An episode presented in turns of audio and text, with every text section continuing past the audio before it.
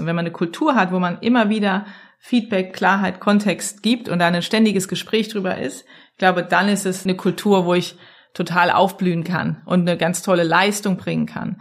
Und wenn die Dinge aber nicht gegeben sind, weder Klarheit, wenn es unklar ist, wenn es kein Kontext gegeben ist oder auch keine Kommunikation darüber erfolgen kann, dann ist es wirklich schwer, in mein Bestes reinzukommen. Die weltweit höchste Lebensqualität herzustellen. Das ist der Purpose vom Familienunternehmen Fissmann für seine Kunden und Kundinnen, um aber auch die höchste Arbeits- und Lebensqualität für die über 14.500 Mitarbeitende in 74 Ländern zu schaffen. Dafür ist unser heutiger Gast verantwortlich, Frauke von Polier. Nach beruflichen Stationen bei Bertelsmann, Otto, Zalando und SAP ist Frauke aktuell Chief People Officer bei der Fissmann Group, die nachhaltige integrierte Klimalösungen anbietet und wir alle sicherlich auch als Sponsor aus dem Wintersport kennen. Im letzten Jahr wurde Frauke zum CHRO of the Year gewählt und ist als Lektorin am Institut Führung und Personalmanagement in St. Gallen tätig. Und damit herzlich willkommen bei Rebellisch Gesund. Mein Name ist Jonas Höhn und ich bin der Gründer der Detox Rebels. Angetrieben durch meine Neugierde möchte ich mit meinen Gesprächspartner und Partnerinnen herausfinden, wie ein gesundes und gutes Leben gelingen kann und wie Unternehmen Rahmenbedingungen schaffen können, damit Mitarbeitende gerne bleiben, sich wohlfühlen und performen. Du erhältst in dieser Podcast-Folge Einblicke in die Unternehmenskultur von Fissmann und erfährst zusätzlich, warum Frauke eine Befürworterin der Performance-Messung von Teams ist und nicht von Einzelpersonen, welche Rahmenbedingungen Mitarbeitende brauchen, um sich wohlzufühlen und zu performen und welche Erfahrungen sie aus ihren zwei Sabbaticals mitgenommen hat. Und jetzt rein in das Gespräch mit Frauke von Polier. Rebellisch gesund der Podcast von den Detox Rebels zu deinem gesunden Lifestyle. Liebe Frauke, schön, dass du uns hier in Berlin begrüßt. Schön, dass du dir die Zeit für uns nimmst. Eigentlich ist ja euer Headquarter im nordhessischen Allendorf. Wie kommt es dazu, dass ihr hier einen Standort in Berlin habt? Was macht das aus hier in Berlin, dieser Maschinenraum, wo wir sind? Ja, hallo Jonas, schön dich äh, zu sehen und auch Hallo an alle Zuhörenden. Äh, Freue mich sehr, dass ich die Chance habe, heute dem Gespräch dabei zu sein. Und das ist richtig. Wir sitzen hier im Maschinenraum mitten in Berlin, Prenzlauer Berg. Ist auch meine Heimat. Ich lebe seit über ja fast 15 Jahren jetzt mit meinem Mann und meinen beiden Söhnen, Maxi Frederik, in Berlin und äh, habe eben die Möglichkeit, einen Job oder einen Beruf gewählt zu haben, wo es eben wo man sehr mobil sein kann, äh, weil wir eben sehr, sehr viele Standorte haben. Es ist richtig, dass wir unseren Headquarter, wie es so schön heißt, in Allendorf im schönen Ederland haben, ganz, ganz tolle Region. Da sitzen ungefähr ein Drittel der Mitarbeitenden und dann halt über 80 Länder verteilt haben wir verschiedene Standorte, Niederlassungen und so weiter. Und eins ist eben hier der Maschinenraum und der trägt seinen besonderen Namen, weil hier wirklich gewirtschaftet wird, äh, insofern als dass wir über 60 äh, Familienunternehmen haben, die Mitglied sind hier in diesem Maschinenraum und eben wir einen Raum geschaffen haben der Co-Kreation, der Zusammenarbeit und es ist irgendwie irgendwie eine tolle Möglichkeit halt mitten in Berlin, wo natürlich auch viel Kreativität ist. So eine Art Start-up-Feeling, oder? Damit kennst du dich auch ein bisschen aus. genau richtig. Also ich glaube so, dass was ich total spannend finde und ich glaube, das gilt für viele jetzt auch äh, Menschen, die zuhören und, und mitten in Organisationen sind, ist immer die Frage, wie kann ich denn Herkunft mit Zukunft verbinden? Und ich war lange bei Zalando, habe dort erlebt, wie ein ähm, Unternehmen und ein Startup wirklich von 250 Mitarbeitenden auf 14.000 Mitarbeitende wächst. Heute ein DAX, äh, wirklich ein großes Unternehmen. Und die Frage ist ja immer, wie kann ich in einer Transformation eben die Herkunft, wo wir herkommen, unsere Geschichte, wer wir sind, unsere Tradition mit in die Zukunft nehmen. Und das ist, finde ich, eins der spannendsten Herausforderungen für viele, ne, sagen auch gerade Unternehmen in Deutschland, viele Familienunternehmen, Mittelstandsunternehmen, die auch 50, 100, 200 Jahre alt sind. Du hast die Transformation schon äh, angesprochen. Ihr macht ja eine Transformation, wie viele Unternehmen äh, durch. Ihr macht eine durch vom Heizungshersteller zum Anbieter von nachhaltigen Klimalösungen und Wärmepumpen. Welchen Einfluss, welche Auswirkungen hat jetzt diese Transformation auf die Zusammenarbeit, auf die Unternehmenskultur und aber auch auf die Menschen, für die du ja mit unter anderem verantwortlich bist? Das ist eine gute Frage, weil was heißt denn eigentlich Transformation oder was heißt Veränderung, wenn wir einfach mal einen Schritt zurückgehen? Dann geht es meistens bei Veränderung um Geschäftsmodellveränderung. Ja, also praktisch diese ganze Frage, wie wir als Unternehmen sozusagen unser Geschäft tätigen. Und eigentlich sind die meisten auch gerade sehr disruptiven Geschäftsmodellveränderungen, die man so aus, die man so kennt in den letzten Jahren, entstanden daraus, dass man eigentlich ein Stück weit weg von dem der Essenz, nämlich wir bauen ein Produkt und das verkaufen wir, hin zu der Frage, wer ist denn der Endkunde und wie können wir rückwärtsgerichtet Lösungen schaffen. Also schönes Beispiel ist die Automobilindustrie. Es ging immer um die Hardware, ja, das tolle Auto wurde die Hardware beschrieben. Irgendwann kam die Software in die Hardware, dann wurde die Software beschrieben, wie toll. Und irgendwann ging es aber eigentlich dann nur noch um die Frage, wie kommt eigentlich der Nutzer von A nach B? Und da muss man sich natürlich ganz andere Lösungen überlegen, ja, oder gibt viele andere Beispiele auch in der Unterhaltungsindustrie. Und ähnlich ist es eben für uns während wir seit 106 Jahren ja, bekannt dafür sind, die innovativsten ja, von Ölkessel, dann zu Gas, Gaswandgeräten, Brennwertkessel und so weiter hin zu Wärmepumpen, unsere innovativsten Produkte haben, geht es aber bei uns in der Transformation um diese Grundfrage, was möchte, was braucht denn der Nutzer? Der möchte warm, der möchte kalt, der möchte es zu richtigen Zeitpunkt und natürlich nachhaltig, ja, möglichst so, dass auch die CO2-Emissionen reduziert sind. Möglichst so, dass er auch er autark entscheiden kann wie das geht. Das heißt, für uns diese Transformation geht ganz stark in diese Geschäftsmodellfrage. Was, was bieten wir eigentlich an? Was sind denn, was ist denn unser Klimalösungsangebot? Ist es die Wärmepumpe als Produkt oder ist es die Frage, wie der Nutzer eigentlich bestmöglich autark, nachhaltig zur richtigen Zeit die Wärme und die Kühlung und die Lüftung sozusagen bekommt. Und das erfordert, und das war ja deine Frage, was, was hat das denn mit dem Personal ne, zu tun? Was hat es denn mit den Menschen zu tun? Und die Frage wahrscheinlich was hat es nicht mit den Menschen zu tun? Aber was ich, was ich denke, was fundamental anders ist, ist eben darüber nachzudenken, im Unternehmen darüber nachzudenken, wie kann ich denn jetzt von diesem Endkunden her zurück in Lösungen denken? Das fängt an bei denjenigen, die im Vertrieb sind. Ja, das ist eine komplett neue Denke, dass ich nicht mehr sage, okay, ich habe ein Produkt verkauft, Haken hinter, sondern ich befähige sozusagen auch den Installateur, ich befähige also unseren Partner, ich befähige unsere Kunden zu verstehen, was nachhaltige Lösungen sind, besser zu verstehen, was es überhaupt für ein Angebot gibt. Und es geht eigentlich darum, die Bedürfnisse des Kunden zu befriedigen und weniger das Produkt zu verkaufen. Das ist eine komplett andere Art und Weise, auch Vertriebskanäle, über die Partnerschaften nachzudenken. Und das macht ganz viel im Unternehmen mit den Menschen, was sie für Fähigkeiten brauchen, wie sie über Dinge nachdenken, wie wir entwickeln. Und natürlich hat es viel damit zu tun, wie halte ich an altem fest, ja, weil es auch noch funktioniert, ja, wir verkaufen ja auch noch Produkte und wann lasse ich im richtigen Zeitpunkt auch die Dinge los und habe eben eine Kultur von, okay, wir sind auch okay damit, ja, wenn bestimmte Produkte äh, weil sie eben nicht nachhaltig sind, zwar in, in manchen Ländern noch nachgefragt werden, wir aber auch dann ganz bewusst und ganz strategisch sagen, es passt jetzt auch nicht mehr zu uns, die zu verkaufen. Und das sind für mich alles ganz starke Leadership, Kultur und Fähigkeiten Fragen, mit denen wir uns beschäftigen. Wir kommen gleich äh, drauf, was ihr dann vielleicht da bei euch im Unternehmen ja auch äh, macht. Ihr habt euch aber als Ziel gesetzt, weltweit die höchste Lebensqualität für eure Kunden herzustellen. Jetzt ist ja meine Frage, versucht ihr auch diesem Anspruch euren Mitarbeitern gerecht zu werden? Und wie sehen diese Rahmenbedingungen aus, um die höchste Lebensqualität für die Mitarbeitende herzustellen?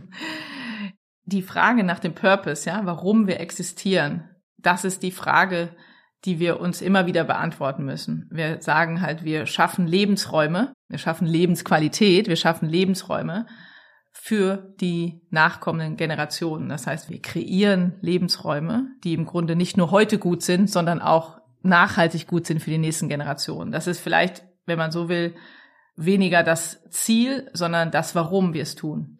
Das heißt, unter diesen Purpose, wie es so schön heißt, unter diesen Zweck, den Sinn, muss eigentlich jede Entscheidung fallen. Jede Markenentscheidung, jede Geschäftsentscheidung, jede Kulturentscheidung muss darunter fallen.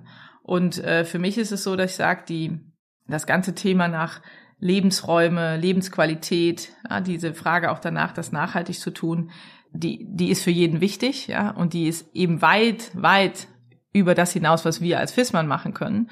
Aber die muss sich eben auf jeden Bereich de, der Organisation halt, muss sie wieder, sich wiederfinden. Ich sitze sozusagen am Tisch, sozusagen am Vorstandstisch und es gibt keine, montags haben wir Vorstandssitzung, es gibt keinen Montag, wo nicht bestimmte strategische Entscheidungen vor dem Hintergrund dieses Sinn- und Unternehmenszwecks entschieden werden. Ne? Bestimmte Produktentscheidungen, bestimmte Geschäftsentscheidungen, Länderentscheidungen werden vor dem Hintergrund so entschieden. Und auch das Thema Kultur. Von daher absolut, wenn es darum geht, wie wollen, wie nachhaltig wollen wir denn auch sein, wenn es um unsere Mitarbeiterentwicklung geht, um die Art und Weise, wie wir Arbeit bauen, dann ist es genauso mit der, Nach mit der Nachhaltigkeit im Blick in allem, was wir tun, wie wir das für unsere Produkte und für unsere Kunden und für unsere Partner machen. Ihr bezeichnet eure Mitarbeiter ja sogar auch als Familienmitglieder. Äh, äh, ihr seid äh, in vierter Generation jetzt als Familienunternehmen.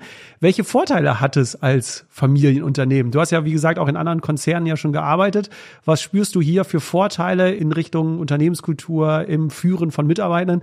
Spürst du da paar Vorteile? Absolut. Also ich finde es ganz spannend. Also ich war bei Otto, Familienunternehmen, Zalando, Startup, also von mit Gründer geführt, SAP, ein großes DAX-Unternehmen und ähm, mit Fissmann, mit wirklich auch Familienunternehmen und die Familie ganz aktiv in der Unternehmensleitung. Und was ich ganz spannend finde, so als roter Faden, ist das eigentlich so in den Unternehmen, in denen ich gearbeitet habe, wo ich auch wirklich dankbar für bin, für alles, was ich da äh, jeweils gelernt habe, ist, dass eigentlich alle ein starkes Warum hatten, also einen starken Purpose, eine starke Strategie, was wir tun und auch eine, eine wirklich starke Kultur. Ja, so alle unterschiedlich, aber sind auch bekannt dafür. So, also SAP ist bekannt dafür, Zalando ist bekannt dafür. Und bei Fissmann hat man eben nicht nur das Warum, das Was und das Wie, sondern auch das Wer, ja, also eben die Person, auch noch sozusagen mit dem Max Fissmann als CEO, mit dem Martin Fissmann, sozusagen dritte Generation, der immer noch der sagen, Vorsitzender des Verwaltungsrates ist. Und das ermöglicht natürlich in jeder Form von Veränderungsprozess und Transformation sehr viel Glaubwürdigkeit und Integrität über die Person. Weil es macht einfach einen Unterschied, wenn jemand sagt, wir waren gestern da, wir sind heute da, wir sind morgen da, im Sinne von, wir haben eigentlich eine Glaubwürdigkeit, dass die Dinge, die wir hier tun und die Veränderungsprozesse, die wir anstößen, können wir nachweislich, auch in Person nachweislich sagen, dass das gut und richtig ist. Und damit fällt es den, den Menschen oft leichter, auch ein Stück weit zu folgen, sagen, okay, das ist die strategische Richtung, das ist das, warum wir es tun, aha, verstanden, aber da ist auch noch eine Person, die dafür steht. Und das hilft, weil am Ende Führung, Menschen folgen Menschen. Und ich glaube, dadurch ist es ein extremer Vorteil. Was ich rausfinden konnte im Vorfeld, äh, du bist eine sehr starke Befürworterin für die Performance-Messung von Teams und nicht von Einzelpersonen. Wieso? Was bringt es, eher in Teams zu denken und nicht in diesen Einzelpersonen? Nochmal einen Schritt zurück machen, wenn es generell um das Thema Leistungsmessung geht. Dann ist es eben so, dass jetzt über viele Jahre es ganz stark, sicherlich auch durch die New Work-Bewegung, die an vielen Stellen sehr viel Gutes gebracht hat, eigentlich auch so ein Stück weit eine große Kritik reingekommen ist, überhaupt Leistung zu messen und über Leistungskultur zu reden. Es ging so weit, dass man eigentlich den Begriff fast gar nicht benutzen darf und weil es irgendwie sich fast gegen Menschen richtet so. Dann gibt's die andere Gruppe, die sagt, na ja, nu, es geht aber auch um Leistung, das müssen wir doch auch messen. Und die ganzen Formate, die wir haben, um Leistung zu messen, die echten Formate, die wir haben, die kommen eben auch noch aus einer, sag ich mal, alten Welt, also aus der ganzen General Electrics Welt, die dann halt sehr stark mit einer Gaußschen Normalverteilung versucht haben, irgendwie Einzelpersonen die, die Leistung von Einzelpersonen zu messen und das Ganze dann irgendwie in so eine Gaußsche Normalverteilung zu packen und dann zu sagen, es gibt die Top und die und die in der Mitte und und die weniger guten Performer. Und für mich ist so, dass ich sage, weder noch, ja, weder sage ich, es ist schlecht über Leistung zu reden. Im Gegenteil, es geht eben um Leistung. Ich glaube sogar auch, dass es für Menschen was Gutes ist, ja, Dinge zu schaffen und zu kreieren und gestalten. Ja, und dass das auch etwas sehr menschenwürdiges und pro Mensch ist, eben auch Leistung zu erbringen. Und gleichzeitig glaube ich, dass in der alten Messung, wie wir bisher gemessen haben, die Daten nicht richtig sind. Ich glaube, dass zu viele Fehler entstehen, wenn ich Leistungsmessung auf Einzelpersonen mache. Warum? Weil du eigentlich hauptsächlich nur messen kannst über Beobachtung sozusagen, wie die einzelnen Leute sich verhalten. Und meist die Messung über verschiedene Datenquellen passieren. Irgendwie die Führungskraft hat eine Meinung und der Kollege hat vielleicht noch eine Meinung. Aber die ist dann so, mit so viel Voreingenommenheit, diese, diese Daten, die dann hervorgeben werden, dass es am Ende ganz stark Bias, ne, ganz stark voreingenommene Messung ist. Ja der ist so wie ich, ja, dann muss er ja ganz gut sein. Und dadurch entstehen so viele Fehler, wenn du das aggregierst in der Datenmessung, dass ich am Ende sage, das hilft keinem, weil dann nicht die richtigen Personen sozusagen entwickelt werden.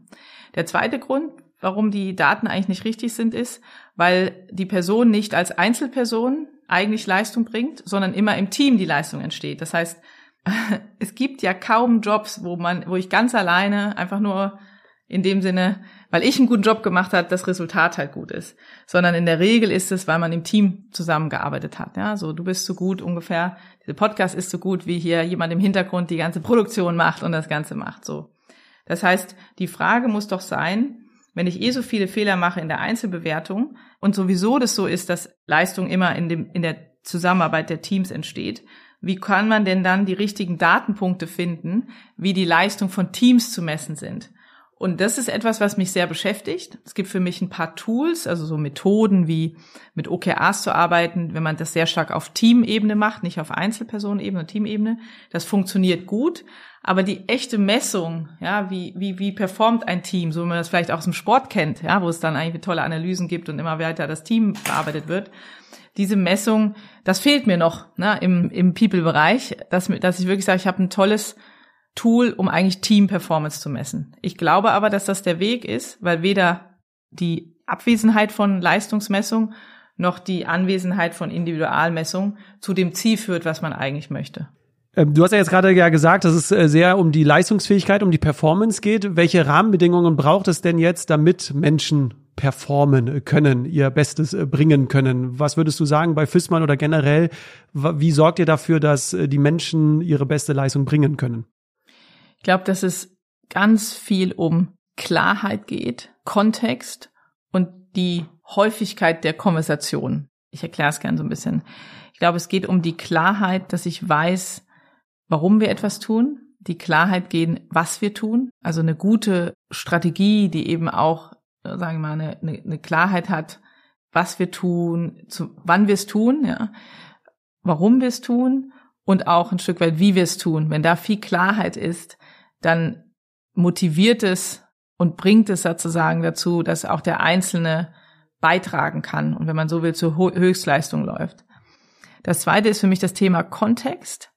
Die Klarheit ist das eine, aber die, die brauche ich persönlich, um meinen Job zu machen. Und dann geht es nochmal um Kontext. Wenn ich ganz viel verstehe, wie das, was ich tue, miteinander verknüpft ist und mit, mit anderen verknüpft ist und ich wirklich verstehe, warum Entscheidungen getroffen werden, welche Entscheidung kann ich treffen, welche kann jemand anders treffen, das ist die Klarheit, aber dann auch den Kontext, warum und wie, dann habe ich halt die Möglichkeit, im deutlich größeren Rahmen mein Wirk Wirkfeld zu, zu vergrößern. Auch das, glaube ich, ist sehr motivierend.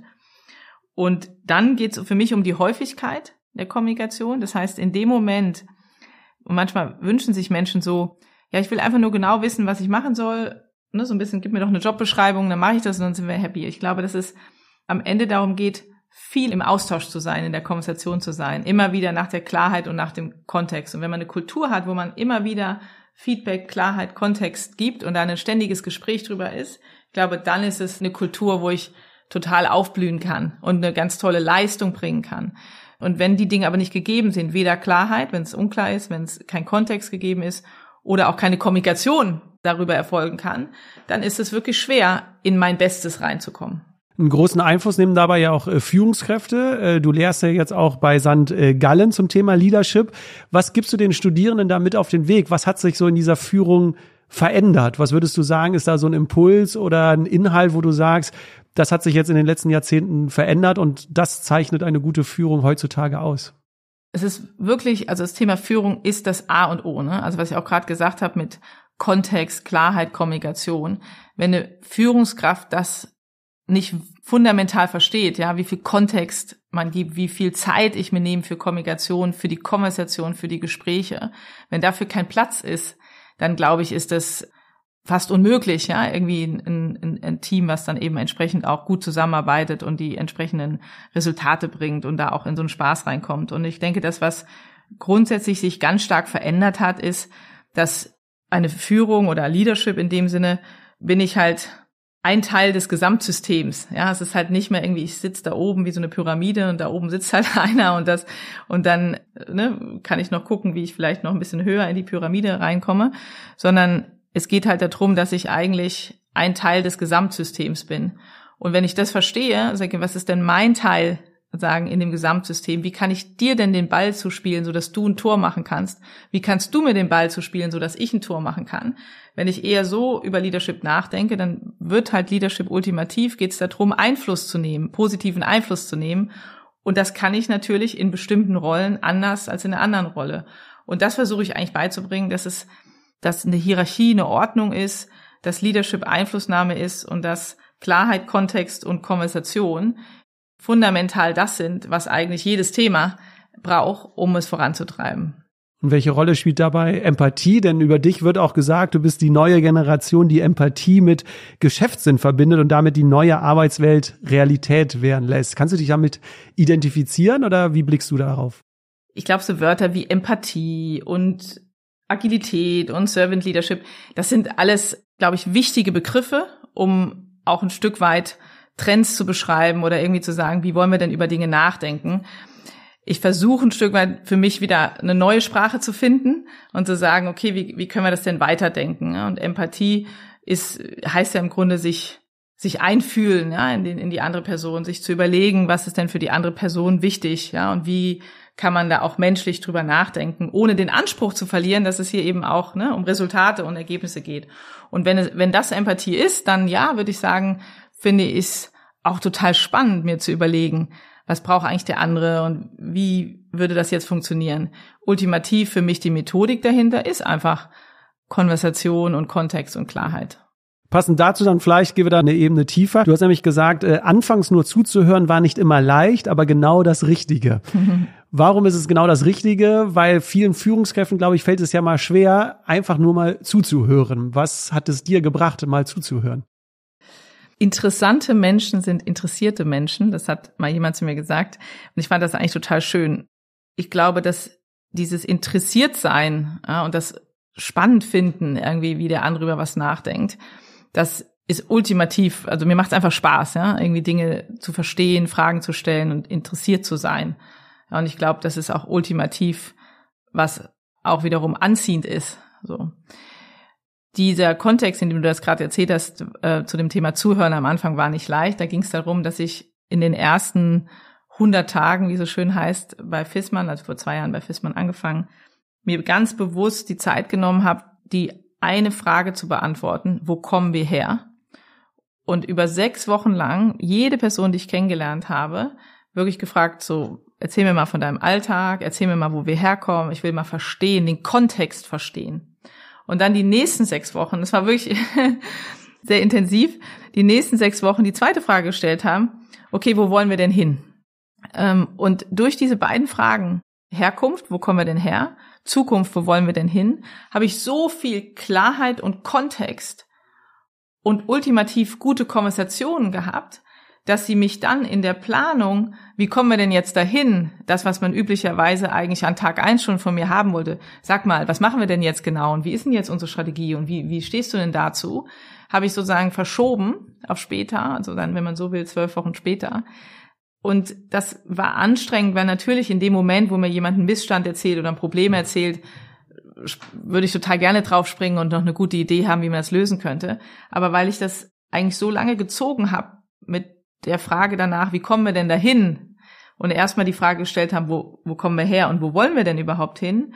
Hat das ganz, ganz viel an Beziehungen mit den Leuten gebracht, ganz, ganz viel, okay, ich kann hier einfach mal erzählen, Kontext. Und es hat mir ultimativ geholfen, früh richtige Entscheidungen zu treffen. Und warum war es schwierig? Weil schon von Tag eins an eigentlich erwartet wird, diese Klarheit zu haben und auch ganz klar zu sagen, wo es lang geht. Und ich glaube, das ist so ein bisschen, warum ich das auch gesagt habe, was nicht immer so leicht war. Ist das auch der Grund, warum du viermal im Jahr als Praktikantin im Unternehmen in verschiedenen Abteilungen unterwegs bist, um da einfach zuzuhören, wo sind äh, die Bedürfnisse, was sind die Wünsche oder welche Rahmenbedingungen gibt es? Absolut. Also wenn das ist einfach so, wenn es eine Hierarchie ist ja dafür da, dass es eine bestimmte Ordnung gibt. Ne? Es gibt eine bestimmte Ordnung, wo welche Entscheidungen getroffen werden, wo Verantwortungen liegen. Eine Hierarchie ist nicht dazu da, um eine Distanz zu schaffen. Und deswegen ist dann schon die Frage, wenn du in der Ordnung dann im Vorstand bist, sozusagen, wie schaffst du denn dann die Nähe und auch die ungefilterten Gespräche und Konversationen und den Kontext und die Klarheit zu bekommen?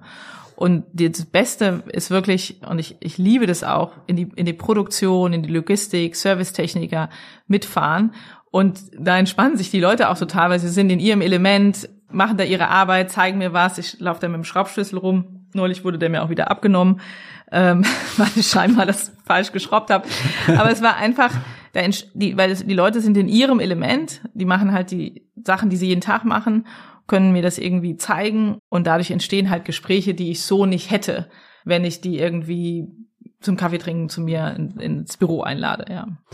Du hast dir ja zweimal ein Sabbatical äh, genommen und meine Frage wäre, was hast du aus dieser Auszeit, aus diesen Monaten mitgenommen und würdest du anderen Führungskräften, anderen Unternehmen es auch raten, vielleicht mal sich einen Monat, zwei Monate auch mal die Auszeit zu gönnen. Ja, das ist sehr gut recherchiert. Ich möchte gleich dazu sagen, ich habe jetzt nicht zwei Sabbaticals in meinen zwei Jahren bei FISMA Nein, genommen. das, ja, ja, nee. das hätte ich dazu das, sagen sollen. Nee, nee, ist schon dass da jetzt nicht die falsche Erwartung Nein. aufkommt, sondern ich habe sozusagen mit einem Abstand von ich glaube sogar sieben Jahre, also so gesehen ganz äh, ganz biblisch, ein Sabbatical genommen. Das war einmal in meiner Zeit bei Otto ein Jahr und das hatte sehr viel mit einer persönlichen Weiterentwicklung zu tun, war eine Zeit, wo ich sehr viel reflektiert habe, auch einfach äh, privat so ein paar Sachen passiert sind. Das war ganz wichtig für mich und das war so eine ganz persönliche Entwicklung. Und das zweite Mal, das war eigentlich auch getrieben durch eine Persönlichkeit. Das war so ein Familienplanungsthema. Wir hatten gerade unseren ersten Sohn. Ich war bei Zalando da sieben Jahre sehr intensiv äh, unterwegs. Wir wollten gern ein zweites Kind bekommen und hatten dann uns eben überlegt, okay, wie einfach ein Stück weit, wie wollen wir auch unsere Familie bauen, wie machen wir das? Und dann haben wir, habe ich da auch entschieden, ein Sabbatical zu machen. Und beide Male war aus einer persönlichen Entscheidung raus. Und es war beides Male toll in dem Sinne. Es hat viel, viel Freude gebracht. Ich muss aber jetzt sagen, es ist, also ich würde es auch wieder machen. Es ist aber, wie soll ich sagen, ich versuche eigentlich eher in meinen Alltag ganz viel Sabbatical einzubauen, dass ich jetzt nicht irgendwie denke, alle sieben Jahre oder alle zehn Jahre muss ich da völlig erschöpft mal ein Sabbatical machen, sondern das war bei, in beiden Fällen einfach eine persönliche Entscheidung, dass wir als Familie entschieden haben, diese Auszeit zu nehmen.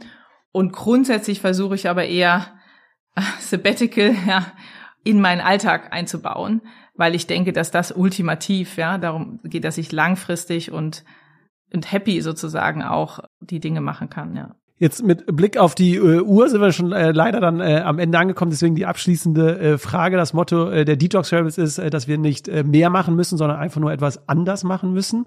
Was würdest du dir wünschen oder hoffen, was wir Menschen zukünftig anders machen? Gibt es da eine Sache, die dir spontan in den Kopf kommt, von der du wünschen würdest, dass wir das zukünftig anders machen? Vielleicht passt es gut zu dem, was wir gerade davor gesprochen haben. So ein Thema, was ich persönlich sehr stark gelernt habe in den letzten Jahren, ist eben genau das, wie schaffe ich es eigentlich, mein, mein Sabbat, ja, mein Sabbat in, in den Alltag oder in die Woche einzubauen. Und lebe ich eigentlich aus der Ruhe, ja, living from rest oder for rest, also sagen aus der Ruhe raus oder für die Ruhe oder lebe ich aus dem, aus der Pause raus oder für die Pause oder lebe ich irgendwie aus der Liebe oder für die Liebe so. Und ich glaube, das ist so ein Thema, was ich ähm, sehr stark in meinen Alltag einbaue. Zum Beispiel Sachen wie freitagsabends dann wirklich Mobiltelefon aus bis irgendwie Sonntagmittag und gucke, dass da wirklich einfach auch die Zeit für die Familie und für die Kinder habe, dass wenn ich da bin, dass ich präsent bin, dass ich das ganze Thema Schlaf, Energiemanagement und so weiter, dass ich das wirklich aktiv für mich angehe und ich muss wirklich sagen, ich habe das mache das jetzt seit drei vier Jahren sehr sehr bewusst, dass das so große Veränderungen in meinem Alltag gebracht habe, dass ich vielleicht auch an manchen Stellen diese großen Sachen, oh, ich muss mal einen ganz großen Urlaub machen oder ich muss mal ein ganz großes Sabbatical machen oder ich muss mal eine Vier-Tage-Woche machen, dass ich die gar nicht mehr habe, weil ich viel, viel mehr in meinen Alltag das einbaue. Und das ist etwas, was ich mir für uns alle wünsche. Weil manchmal suchen wir so nach der großen Lösung oder nach der nach, nach dieser großen Veränderung im Leben, ne, vielleicht wenn ich dann verheiratet bin oder wenn ich dann nicht mehr verheiratet bin oder wenn ich dann Kinder habe oder wenn ich dann keine Kinder mehr habe, ich bin ein bisschen weg von diesen wenn dann zu leben, sondern viel viel mehr zu gucken, wie kriege ich das in meine Woche, in meinen Alltag rein? Und ich und da und ich erlebe einfach sehr viel Frieden und Ruhe, obwohl ich einen großen Job habe, obwohl ich zwei kleine Kinder habe. Und ich glaube, das ist so, was ich mir generell wünschen würde, dass wir einfach ein Stück weit gucken, wie kriegen wir das diese Ruhe in den Alltag ja, super. Frauke, vielen Dank äh, für deine Zeit, für die Impulse, für die kleinen äh, Einblicke hier. Wer mehr über dich erfahren möchte, du bist auf LinkedIn äh, aktiv, da kriegt man, glaube ich, einen ganz guten Einblick. Aber natürlich ist auch Fissmann aktiv auf den Social-Media-Kanälen und ich denke mal, ihr sucht ja auch hier und da wahrscheinlich nach neuen Mitarbeitern und Mitarbeiterinnen. Von daher kann man sich das, denke ich mal, auch angucken bei Sehr Fissmann, gerne. was es da gibt. Super. Da freue ich mich. Ganz herzlichen Dank für das Gespräch. Hat viel Spaß gemacht. Ja, das war der Rebellisch Gesund Podcast. Und wenn dir die Folge gefallen hat, teil doch gern die Folge mit jemand, der oder die auch von ihr profitieren kann. Und da ich es persönlich total spannend fände, deine Gedanken und deine Learnings zu dieser Folge zu hören, teile doch gerne diese in Form einer Rezension auf den Podcast-Plattformen oder lasse sie uns zukommen auf Instagram oder auf LinkedIn. Auf LinkedIn teilen wir immer mal wieder auch Einblicke in unsere Arbeit mit unseren Kunden. Deswegen, du findest uns dort unter Detox Rebels oder mich persönlich unter Jonas Höhn. Ich freue mich jetzt, wenn du wieder in die nächste Folge einschaltest, egal wo du noch bist. Einen schönen Tag und bis bald. Macht's gut. Tschüss.